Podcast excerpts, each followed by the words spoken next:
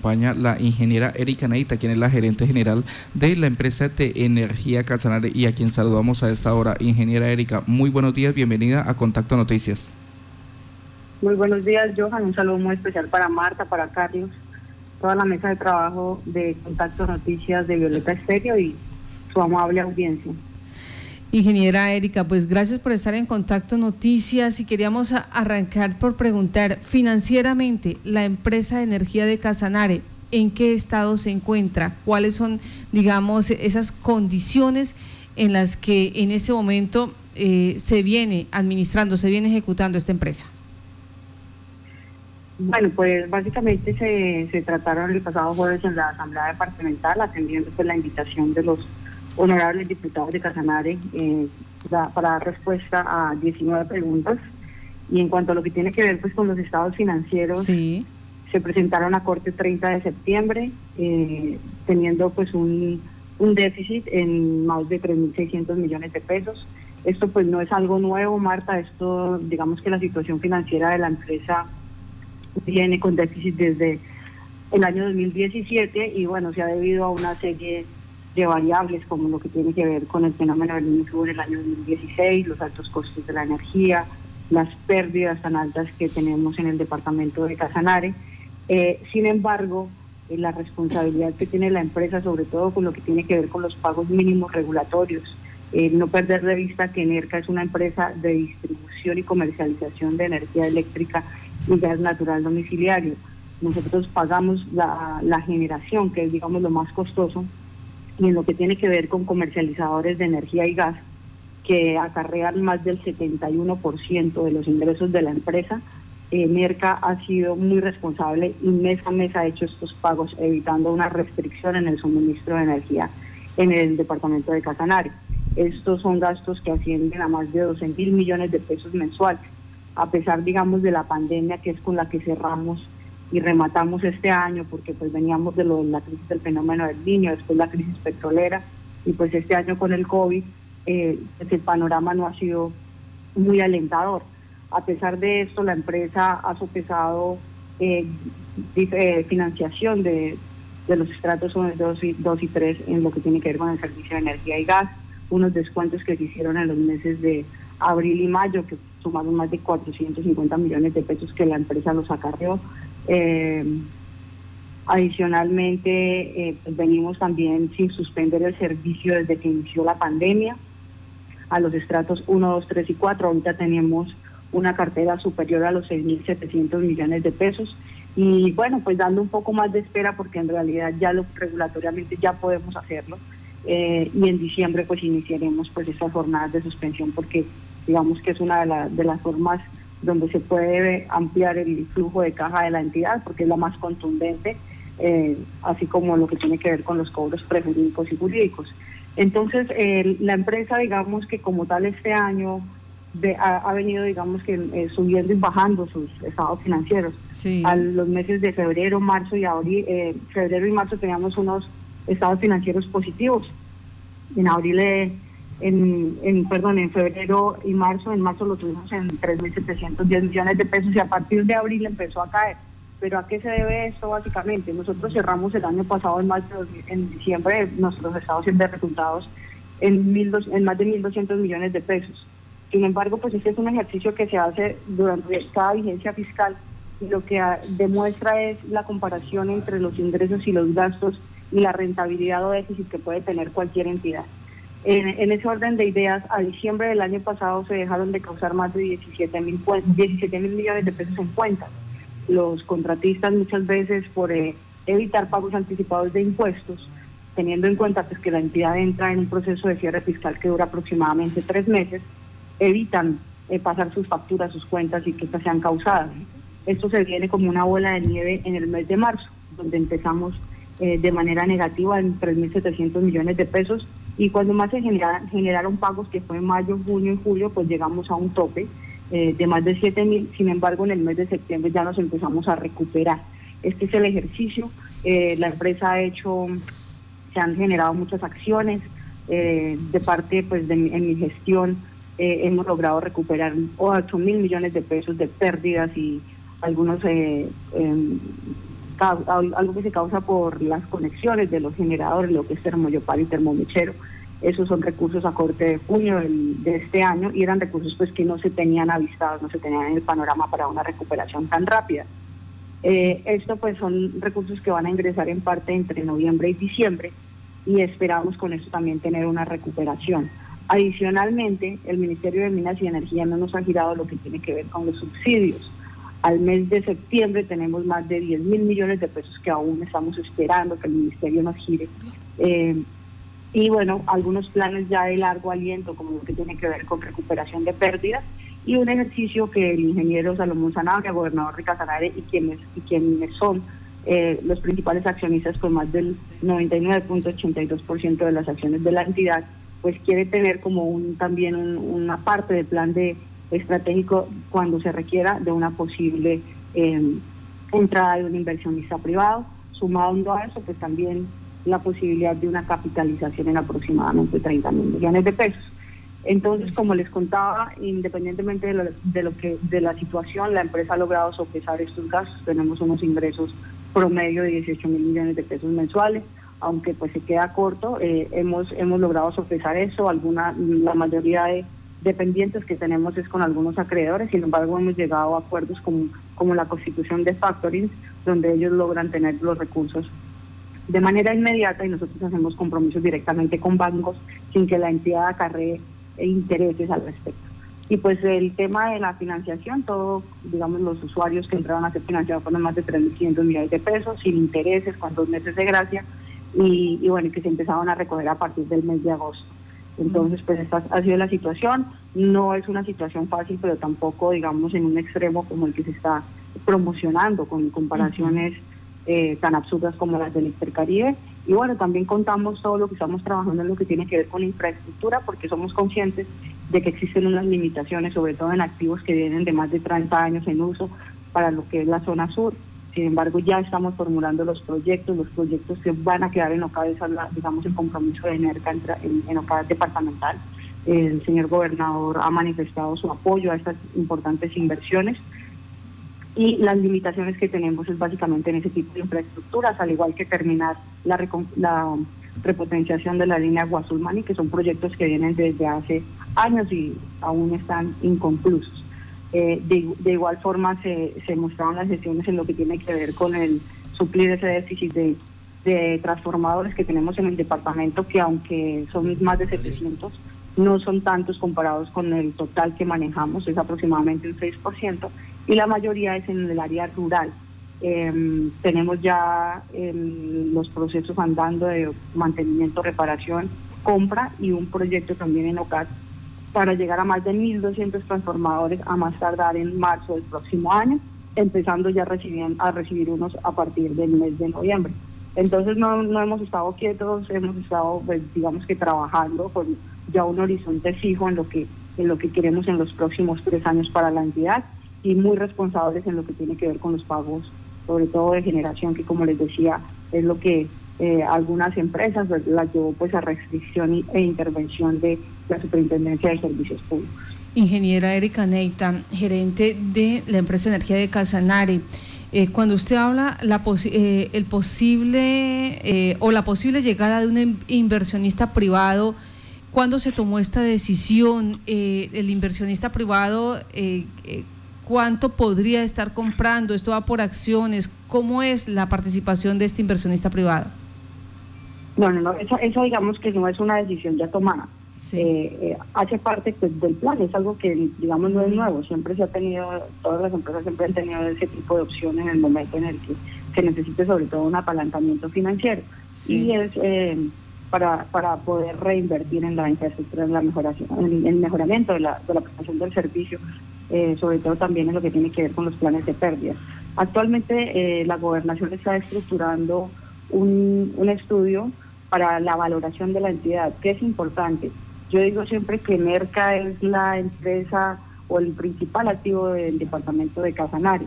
Nosotros tenemos pues unos datos financieros eh, con unos valores, yo digo que desactualizados, para mí la empresa vale muchísimo más, entonces se debe hacer un ejercicio muy aterrizado y sobre todo pues a nivel contable y financiero donde que nos permita saber en realidad cuánto vale la empresa y que en el momento que se llegue a tomar una decisión de este tipo por parte de los socios accionistas, pues que se pueda hacer a conciencia. Eso es básicamente lo que se va a adelantar, pero es un documento que le sirve también pues a la entidad para tener una actualización de qué es lo que tiene, qué es lo que no tiene, aunque nosotros en los activos y en lo que tiene que ver con los recursos físicos ya sabemos, ustedes saben que una empresa no solo vale por lo que se, lo que se puede eh, ver físicamente o lo que sea tangible, sino también por lo intangible. Eh, entonces esas son todas las situaciones que se van a evaluar. Sin embargo, pues existe eh, una principal estrategia que es el tema del trabajo en la recuperación de pérdidas también que se puede hacer a través de un tercero sin necesidad de que entre a, tomar rienda sobre la entidad y eh, lograríamos recuperar importantes recursos. Nosotros ahorita tenemos unas pérdidas de alrededor del 23%. Eso nos está acarreando unas pérdidas comerciales de aproximadamente 70 mil millones anuales. ¿sí? Sí. Entonces, eh, atacando, digamos que inicialmente esto y ya que la empresa pues ha avanzado sobre todo en el tema de macromedición, tenemos plenamente identificados los sectores donde mayor eh, pérdidas de energía tenemos, porque si a nosotros, digamos, nos venden 100 pesos de energía, nosotros tenemos que pagar 100 pesos de energía. Sin embargo, llegamos a, ver, eh, llegamos a facturar solo 70 pesos porque tenemos un 30 que están siendo, eh, digamos que, que se, están, se están perdiendo. Ingeniera, permítame, ¿nos repite cuánto es eh, lo que está en pérdidas en este momento? Para el año 2019 se hizo un ejercicio en lo que tenía que ver con la cantidad de energía comprada y la cantidad de energía facturada. Y llegamos a un, a un valor de 70 mil millones de pesos con todo lo que tiene que ver con, con lo que nosotros eh, tenemos en la tarifa, que no solo es la generación, sino la transmisión, la distribución, la comercialización, las restricciones y las pérdidas. Nosotros suscribimos ya un compromiso con la CRE en lo que tiene que ver con la nueva regulación, la 015 del 2018, donde en un horizonte de 10 años damos unas, unas recuperaciones de pérdidas importantes, donde llegamos al 11%. Eso es lo ideal y lo que algunos semejantes, em, empresas semejantes tienen en el país, ¿sí? que es 11%, que es digamos que lo, lo que lo óptimo es lo que puede digamos darle un respiro financiero a la empresa. Nosotros estamos comprometiéndonos a bajar esas pérdidas en un 12% y en los primeros años pues es en los que más se va a ver este tipo de recuperación. Usted dice, hay restricciones. Usted dice, tenemos plenamente identificados los sectores donde se generan esas pérdidas. ¿Cuáles son esos sectores? Las ciudades principales del departamento básicamente están Yopal, Agua Azul, eh, tenemos, sobre todo la zona sur. Eh, como, como digamos, como los lugares más a, digamos, atacar y sobre todo lo que tiene que ver con los cascos urbanos, las zonas industriales también que se, que se ubican en, en las áreas rurales. Eh, hay que pues llegar con, con infraestructura para poder controlar eso y pues estas son inversiones muy altas que se pueden recuperar con un delta que es la que lo que nos arroja la diferencia entre lo que se está facturando y lo que en realidad se debería facturar. Entonces, ese, digamos, es una de las estrategias a corto plazo que tenemos. Esperamos implementarlas ya el próximo año. Eh, también el tema de los subnormales, que muchas veces la limitación no es por falta de voluntad de la empresa ni del usuario, sino por la inexistencia de redes aptas técnicamente para poderles prestar el servicio, que no se constituyen usuarios de NERCA, pues por el alto riesgo que, que puede acarrear que nosotros vayamos a ser sus comercializadores y distribuidores. Eso pues es básicamente, Marta, digamos que a grandes rasgos lo que lo que se trató y lo que se está pensando. Sin embargo, pues dar como un par de tranquilidad en lo que tiene que ver con, pues sobre todo con el déficit de transformadores, que es algo de lo que más, más, tenemos eh, solicitudes, es algo en lo que hemos estado trabajando con todo el equipo de NERCA en los últimos cuatro meses y, ya prácticamente lo tenemos materializado. Sin embargo, pues día a día estamos trabajando, nosotros eh, pues hay que recordar que estamos sobre todo adelantando acciones de operación y mantenimiento, que ahí tenemos muchas limitaciones en la infraestructura existente, infraestructura que ya tiene muchísimos años y que las inversiones son muy altas, pero tenemos el pleno respaldo y apoyo del ingeniero Salomón Sanabria en que estructuremos los proyectos, ella, él siempre lo ha, lo ha manifestado, estructuren los proyectos que yo no tengo ningún problema por apalancarlos financieramente para que en los próximos dos años ya logremos solucionar el problema de Villanueva con un proyecto que es la repotenciación de la red. Eh, Agua Clara Villanueva y construcción de una nueva subestación, de igual forma para Monterrey y con Tauramena con la opción ya a corto plazo de llevarles la energía desde Agua Azul. Ellos cierran es por Monterrey, tienen muchos, cada vez que falla ese sector, entonces ellos también tienen bastantes inconvenientes, entonces el proyecto ya está en NOCAP, ya lo formulamos en los últimos tres meses y lo que buscamos es darle suplencia por agua azul y que tengan una mayor estabilidad en la prestación del servicio.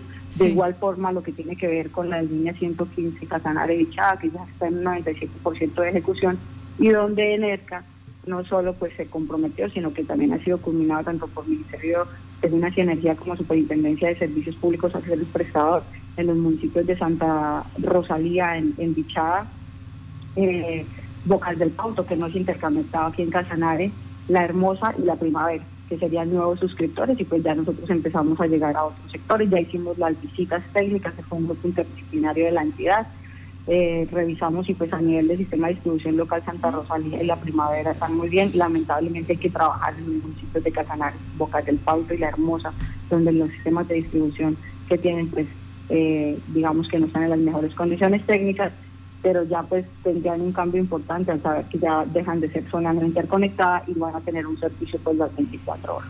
Permítame, eh, doctora, eh, ingeniera Erika Neita, usted nos está explicando más o menos las situaciones por las que está pasando en ERCA y eh, me preguntan acá que si eh, eso tiene que ver exactamente con el incremento de los gastos que aumentaron eh, en más de entre enero a septiembre de 2020 con respecto a 2019 pues fueron más de 26 millones de pesos o 26 mil millones de pesos no está claro acá la, información del usuario pero nos dice eso eso sí sí te escucho eh, entonces nos dicen, por todo esto es que se debe el incremento de, lo que, de los gastos de NERCA.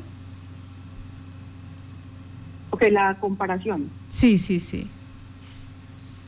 Bueno, sí, en, el, en el año 2020 tuvimos en comparación con el año 2019, digamos que los estados financieros siempre nos dan, o los estados de resultados nos dan una comparación entre año y año, ¿sí? sí. Entonces, para el corte de septiembre el valor fue de 24.173 millones de pesos. Esta variación se ve pues, más que todo por el incremento de los ingresos eh, de comercialización, por los conceptos sobre todo estratos 1, 2, 3 y 4, comercial, industrial, oficial y alumbrado público. Es decir, tenemos más demanda este año y eso es directamente proporcional en gastos. ¿sí? Ah, recordemos que lo más, digamos, lo que es el más del 70% es la generación, lo que pagamos del suministro de la energía de los contratos bilaterales que tenemos. Este año tuvimos algo atípico y fue que, no sé si recuerdan, los primeros meses hubo un problema con el incremento de las tarifas porque en época seca aumentó la demanda, tuvimos una exposición a bolsa que llegó casi a un 30% en, en, un mes que es altísimo, con unos costos muy altos en bolsa.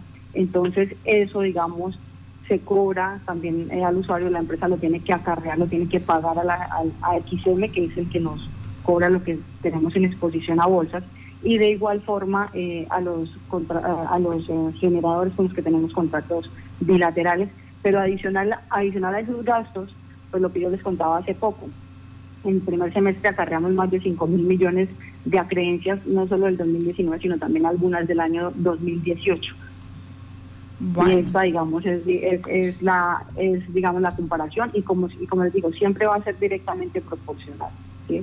No quiere decir que mientras no ajustemos el sistema de pérdidas, no vamos a poder ver un incremento en esa facturación, una recuperación de caja, y eso es, digamos, lo que la empresa debe buscar ahorita, pues para disminuir esos gastos y que la brecha sea más alta entre lo que ingresa y lo que gasta. Usted ha dicho, eh, mientras no ajustemos la situación de pérdidas, y para eso usted mismo nos ha explicado, quieren llegar a un 12% de recuperación, colocar equipos eh, que permitan identificar dónde, eh, dónde se está consumiendo más de lo que se está pagando. Y, pero ya dicen ustedes también, nosotros tenemos ya ubicadas las zonas, tanto de cascos urbanos como industrializadas, que es allí donde se está haciendo el fraude estos tipos de fraude, ¿a cuánto asciende? ¿Cuánto es la pérdida por, por todas estas situaciones de fraude que están pues llevando a la crisis en ERCA? ¿Perdón, Marta? Es que usted nos estaba haciendo todo un paneo de cuánto es la recuperación hasta el momento en pérdidas, que es el 11%. Y dice, nos comprometemos a un 12%. Tenemos identificadas las zonas, ya sabemos que en los cascos urbanos y las zonas industriales es donde se está generando pérdidas, bien sea por fraude, bien sea por las conexiones, bien sea por la misma red, falta de, de equipos para poder eh, detectar eh, entre lo facturado y lo que realmente se consume, ¿sí? La, la, inquietud aquí es a cuánto asciende en dinero, que me está, me está preguntando acá, ¿cuánto asciende esa pérdida? En el ejercicio que hicimos para el año pasado llegábamos a los 70 mil millones de pesos. Es demasiado dinero. Nosotros tenemos pérdidas, digamos, en todo el departamento a lo largo y ancho. Sin embargo, hay unas focalizadas. Sí. Eh, hay unas que se pueden, digamos, identificar y donde más, digamos, eh, se encuentran. Eso no es nuevo, la empresa ha venido trabajando en los últimos años, digamos, en ese ejercicio que no es fácil tampoco de organizar, ¿cierto? Porque debe haber un plan ya, digamos, marcado y desde el año 2016 pues se vinieron instalando una serie de macromedidores, ya eh, la misma regulación nos está llevando a que a futuro debemos las empresas instalar a cada usuario unos medidores inteligentes, que son los medidores AMI donde los medidores van a estar interconectados a un centro de control y no a ni siquiera la persona que, o sea, no vamos a tener que enviar personal a, cada casa a verificar cuál fue el consumo y con y desde digamos que desde la desde la derivación ver también cuál es el flujo de energía que se está enviando a, esa vivienda. Todo digamos estamos estamos yéndonos como a una automatización. Es, es básicamente lo que estamos lo que nos está llevando la regulación ahorita entonces, eh, tenemos, tenemos en los diferentes municipios, sobre todo en los cascos urbanos, ya macromediadores instalados, donde tenemos identificados cuáles son los puntos donde mayor tenemos pérdida. Entonces, arrancar por esos puntos. En algunos, en algunos departamentos se, se dividen en, eh, en diferentes zonas. Para Casanare identificamos cuatro zonas donde se puede trabajar con una sola empresa especializada, con dos o con tres. En algunos departamentos trabajan hasta con seis empresas especializadas pero a lo que vamos es que algunas empresas sí tienen, digamos que el músculo financiero para decir, yo hago las inversiones porque digamos que las pérdidas no se recuperan solo yendo a la, a la vivienda y suspendiendo el servicio y poniendo un cobro por esas pérdidas al usuario y empezando unos procesos jurídicos o unas denuncias, eh, sino también invirtiendo en infraestructura, sobre todo en lo que tiene que ver con cable antifraude, el cable, el cable trenzado, que digamos no es fácil de manipular, eh, en la identificación muy sencilla también de esas pérdidas, en cómo demostrar si en una vivienda hay o no fraude. Bueno, todo eso. Y la empresa no solo ha trabajado en lo que tiene que ver con esas, esos macromedidores, ahorita en la instalación, ahorita tenemos un centro de control que está a la vanguardia de los mejores del país, ¿sí? Sí. Y esas todas han sido pues inversiones y trabajos de años obviamente con mucho respaldo de la gobernación y todo el mundo dice, pero ¿por qué la gobernación tiene que apalancar eso? Pues es que nosotros empezamos, en ERCA empezó trabajando con infraestructura de la empresa de energía de Boyacá, ¿sí? Y la gobernación es la propietaria de más del 99% de la entidad y no tiene ninguna limitación en apoyarlo. Y todo es para redundar en el mejoramiento de la calidad de vida pues de los casanareños y eso es lo que pues lo que se debe ver a la empresa ahorita pues estamos trabajando fuertemente en formular los proyectos y en lograr que en dos, tres años tengamos solucionados las mayorías de inconvenientes en lo que tiene que ver con la estabilidad del servicio. Y bueno, ¿por qué no a futuro tener también la línea 230, es decir, que el sistema de transmisión nacional llegue aquí a Casanare, a Yopal? Nosotros ahorita lo tenemos en Sogamoso. Ah, nosotros trabajamos aquí con sistemas de transmisión regional de la empresa y se está haciendo una gestión a nivel de Senado con la doctora Amanda y con el ingeniero Salomón a nivel de gobernación para lo que tiene que ver con las gestiones ante la UME y el Ministerio de Minas y Energía para que el sistema de transmisión nacional llegue a Casanare. Permítame, ingeniera, bueno, ya 70 mil millones de pesos en pérdidas eh, tendría en este momento la empresa de energía y está, o sea, se, ya llegaron a un 11% de recuperación y le apuntan a que sea el 12% de esos recursos.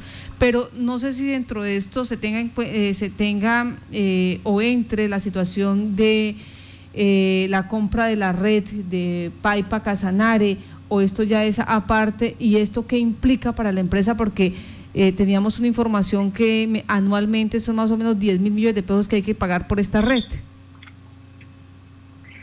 Sí, nosotros tenemos actualmente un cambio de la regulación.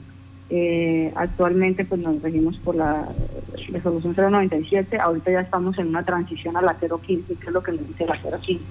La 097 lo que nos traía siempre era, digamos, nosotros dentro de lo que se paga tenemos una remuneración de unos activos, ¿sí? que es la infraestructura física. Entonces esos activos con la con la resolución que está, la regulación que está saliendo ahorita de, del mercado, del, de la, perdón, del país, eh, lo que se hacía era que se traían esos activos a valor presente cada año, o sea, se, rejuvenecían los activos. Con la 015 se empiezan a depreciar esos activos. Mm.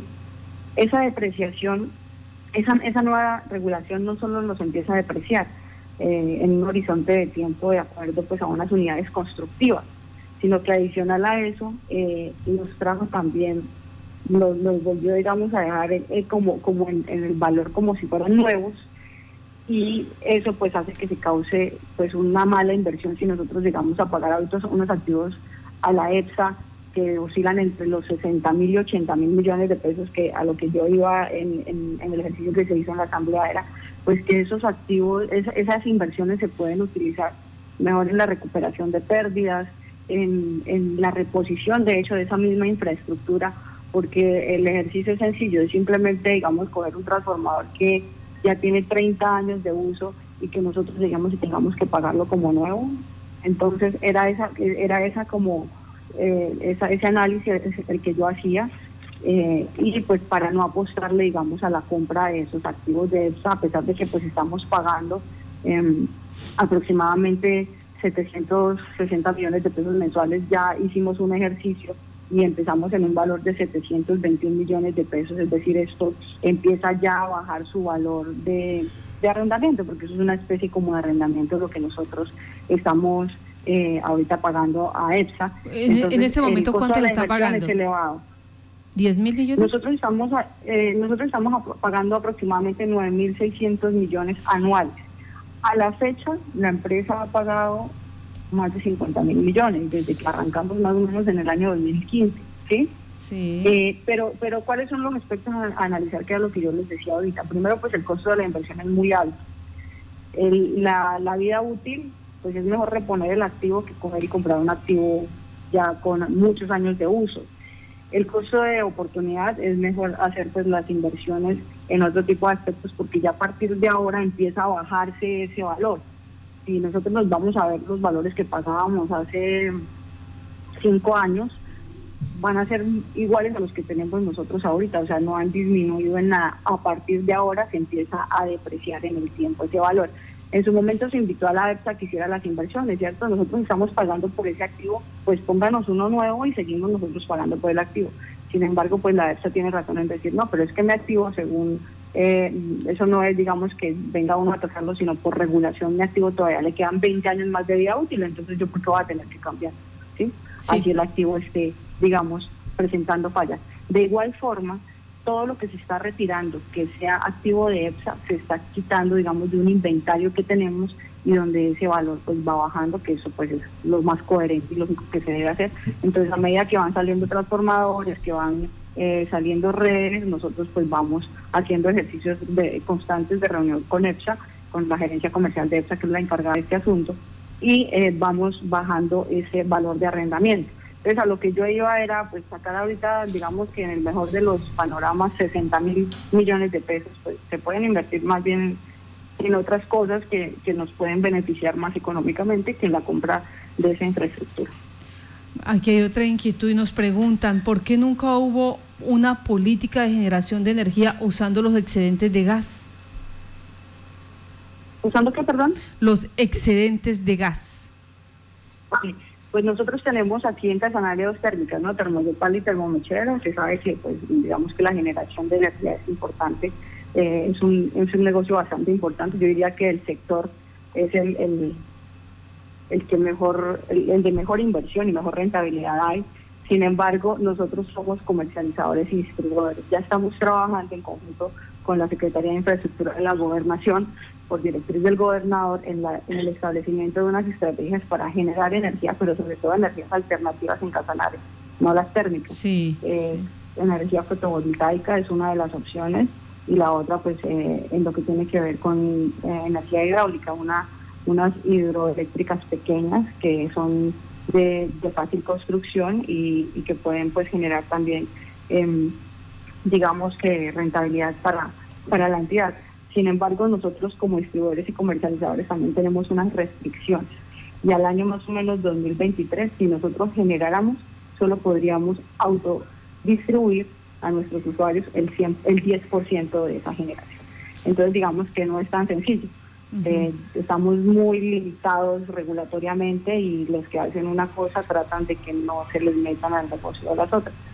Entonces, seguramente si en su momento empezamos a emprender el tema de generación, un porcentaje muy pequeño se va a quedar en Casanare y el otro tendremos que llevarlo al mercado mayorista.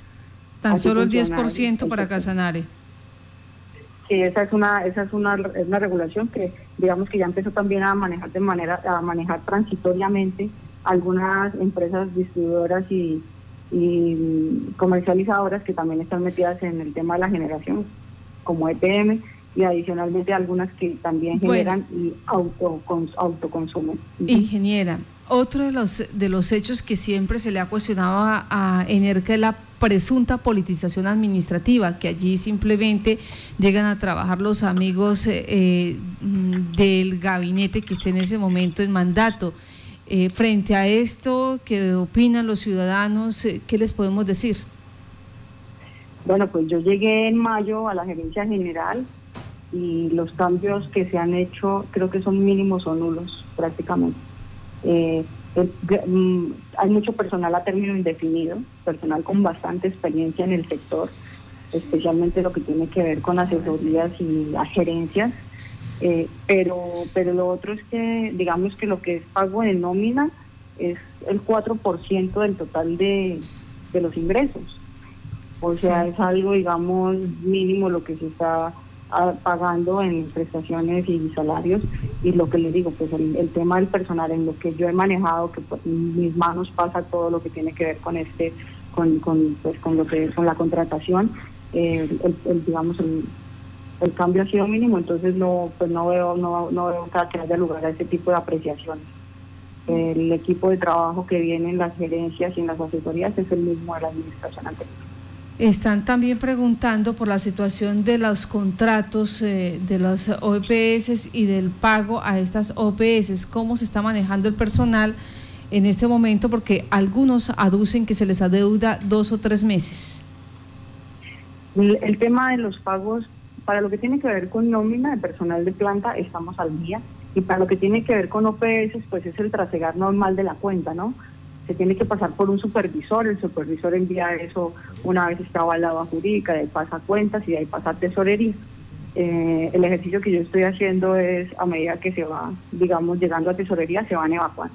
Entonces, digamos que en ese orden de ideas, si existe un contratista que tenga su cuenta, digamos que no esté pendiente de ella, pues puede tardar hasta cinco meses en salirle su salario, su, su pago, pero pero eh, en el ejercicio que yo he visto he sido pues yo soy consciente he venido de trabajar también como contratista he estado en nómina bueno he estado como en, todos los lados y, pues soy consciente de que de que esa es la motivación para trabajar y que adicionalmente pues es lo que pues uno necesita para para su mes para que le alcance para tener su digamos para su familia y sus gastos. Entonces soy muy juiciosa con evacuar esos pagos no me gusta retenerlos pero sí también soy consciente de que depende también del contratista de que la cuenta se mueva rápido o no, ¿sí? Porque pues se deben presentar soportes contables y soportes técnicos que muchas veces no se cumplen y las hay cuentas que a veces se devuelven hasta dos tres veces. Es, básicamente eso, pero Marta, a pesar de todo, digamos, y cuando yo llegué, pues ya habían una serie de meses atrasados, se, se, se están poniendo al día y eh, estamos manejando más, un, más o menos un rango de demora de dos meses. Ese es el rango que se está manejando más o menos en la entidad, en lo que tarda la cuenta en llegar a tesorería. O sea, lo máximo que se están demorando las OPS son dos meses. Dos meses con el, digamos, las OPS tan pronto llegan a, tesorería, pero pues existirán casos donde hay gente que, yo, estoy a veces haciendo pagos hasta de OPS de diciembre del año pasado, pero pues el mismo contratista es consciente de que, pues de que de pronto se quedó dormido, que ya había una observación y no la subsanó rápido, o que de pronto no ha pagado su seguridad social, este tipo de situaciones. Pero pues en lo que tiene que ver con el ejercicio que está haciendo en financiera, pues es un ejercicio muy rápido. Eh, yo estoy prácticamente todos los días revisando ese tipo de cuentas y evacuando. Entonces, y no digamos que digan que es por falta de recursos o eso, no. El, tema del trabajo para mí es de las prioridades más importantes para lo que tiene que ver con su remuneración. Hay quejas también en los pagos de órdenes de suministro de papelería para funcionamiento de la empresa que, deben, eh, que los deben desde hace tres meses y preguntan, ¿cuándo se va a pagar? Eso se está evacuando. Lo que tiene que ver con los pagos a, contratistas de, lo que tiene que ver con suministros sobre todo, eh, nosotros los estamos evacuando una vez se pasan los primeros 15, días del mes, que es cuando sale lo mínimo regulatorio, lo de generadores, que es a lo que debemos darle pues prioridad. Eh, y se están evacuando pues eh, en, en, el menor tiempo posible y de manera pues cronológica. Eso digamos que es con lo que sí estamos jugando y soy consciente. Eh, con algunos hemos logrado tener comunicación directa y hacemos los pagos, pero pues yo estoy evacuando también a medida que vamos moviendo el flujo de, caja de la entidad.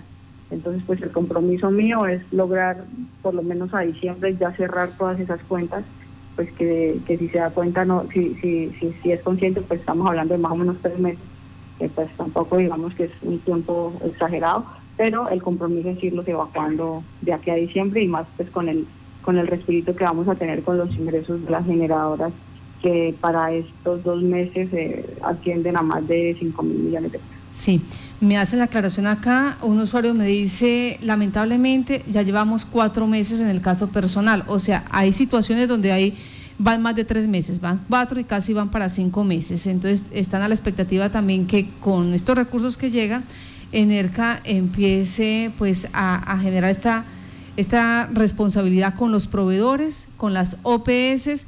Y pasamos a otro tema, la situación de cobertura. Usted al inicio explicaba eh, la situación que se viene presentando en este momento con los transformadores. Usted dice, se necesitan entre 700 a 800 transformadores, pero a, la, paralelo a los transformadores se necesita también otra ampliación de redes. ¿Cómo estamos para cobertura, eh, ¿nos falta mucho?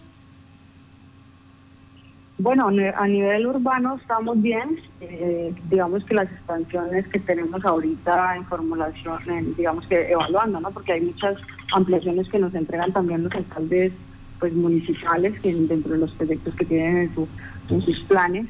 Em, pero a nivel a nivel urbano yo siempre he invitado es al tema de la repotenciación eh, más que como a, la ampliación, es optimicemos lo que tenemos actualmente porque la infraestructura hay mucha que, que pues ya no, ya superó su vida útil.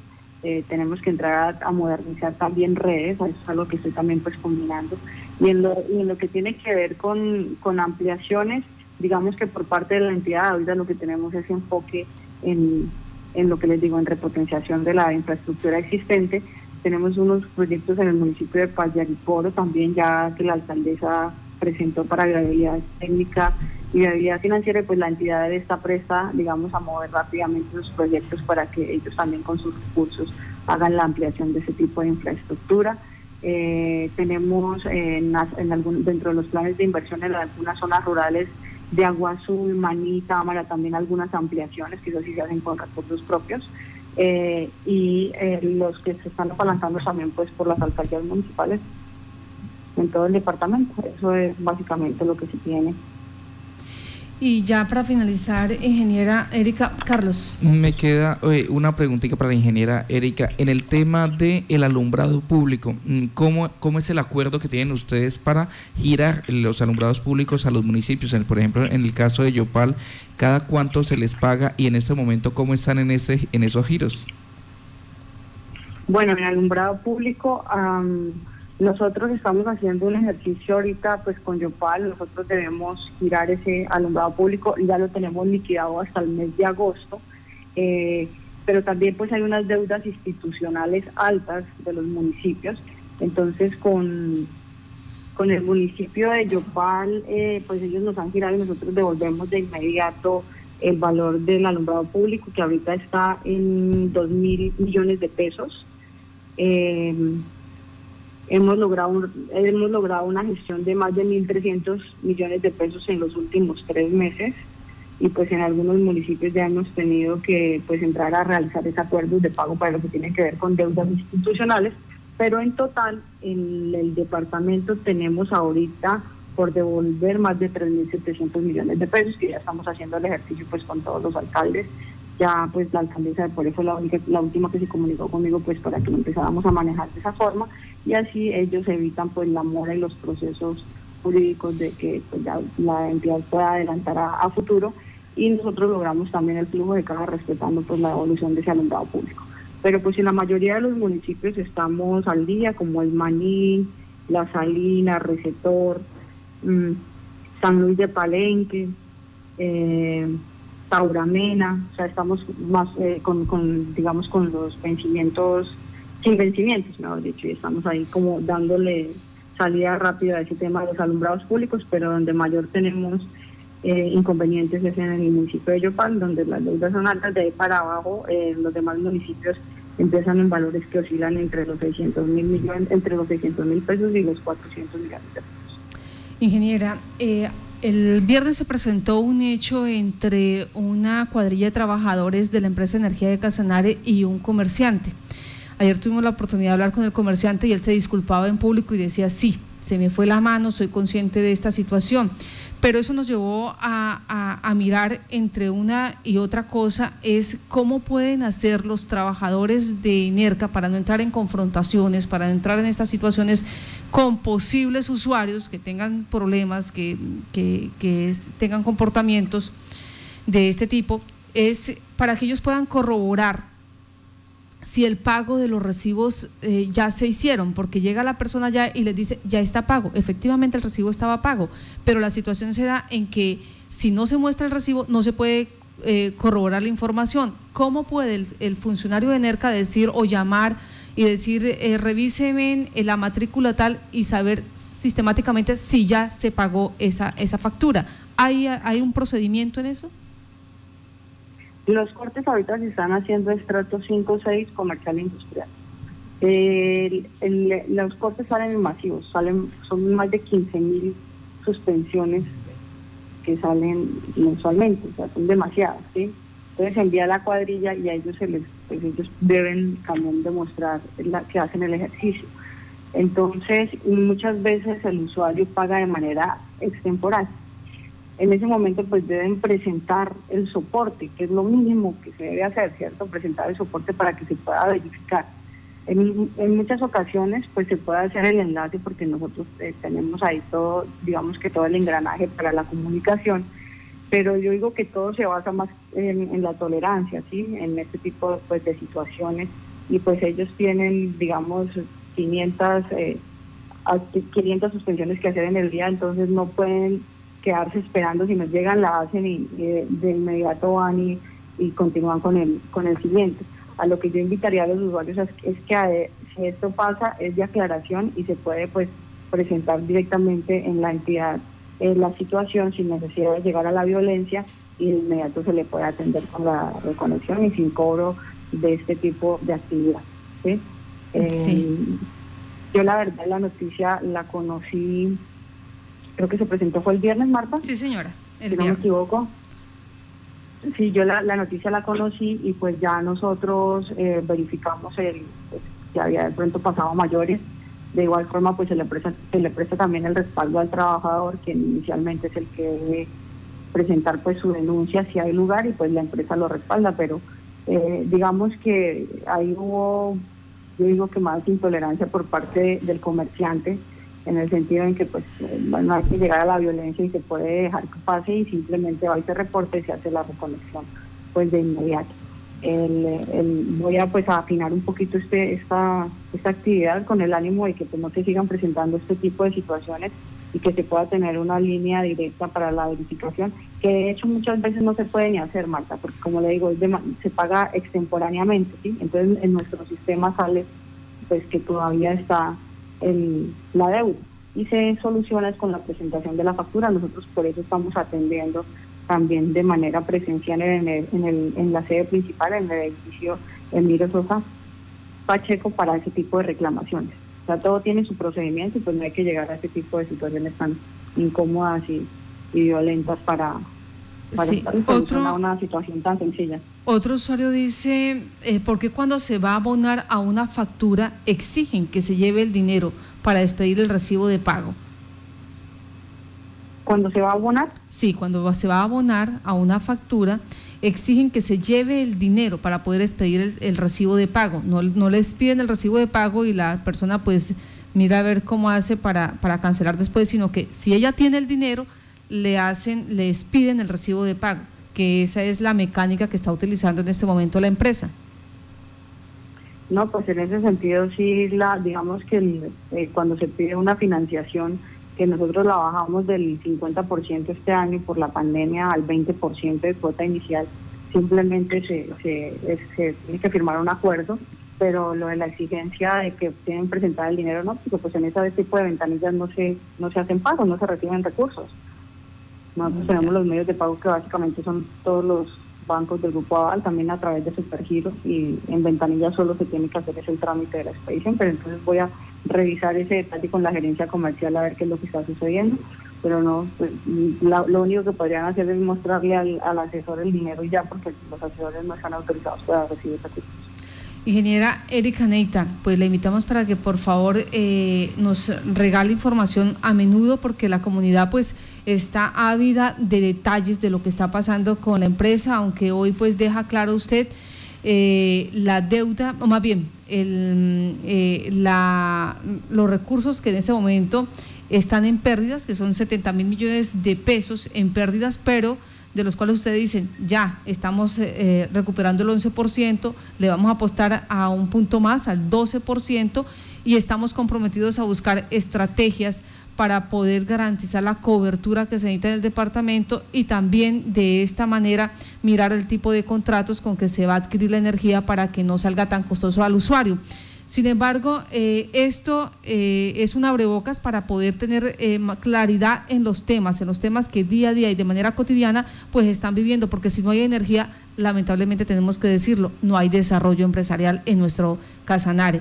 Y en este momento, cuando estamos en plena crisis, todo el mundo está buscando la alternativa de que su empresa, su tienda, su supermercado aguante, tenga la posibilidad de subsistir, pero de eso depende la energía. Entonces, ingeniera eh, Erika Neita, le invitamos, Marta, perdón, señor. Perdón, Marta, qué pena que la interrumpa, eh, que quisiera hacer una aclarar una apreciación que usted hace ahí. Eh, nosotros tenemos ahorita unas pérdidas técnicas en alrededor del 23%. Lo que vamos a, lo que presentamos ante la CRE es un plan para la recuperación de esas pérdidas en un horizonte de 5 a 10 años. para llegar a un 11%. Eso es porque la verdad recuperar, recuperar un, 1% de pérdidas es bastante es dispendioso. Entonces, para dar claridad a eso, y pues nada, somos conscientes de que el servicio, sobre todo de energía eléctrica, es la base fundamental del funcionamiento de los hogares, de la industria, del comercio, y pues estamos trabajando día a día, sobre todo para evitar que haya restricción, como eh, en otras empresas con las cuales nos están comparando, que sí llegaron a ese tipo de situaciones donde nosotros pues no, eh, estamos evitando ese tipo, eso y pues estamos lejos de, que llegue a suceder. Ingeniera Erika Neita, muchas gracias por estar en contacto Noticias, que tenga buen día. Marta, gracias. Feliz día para todos.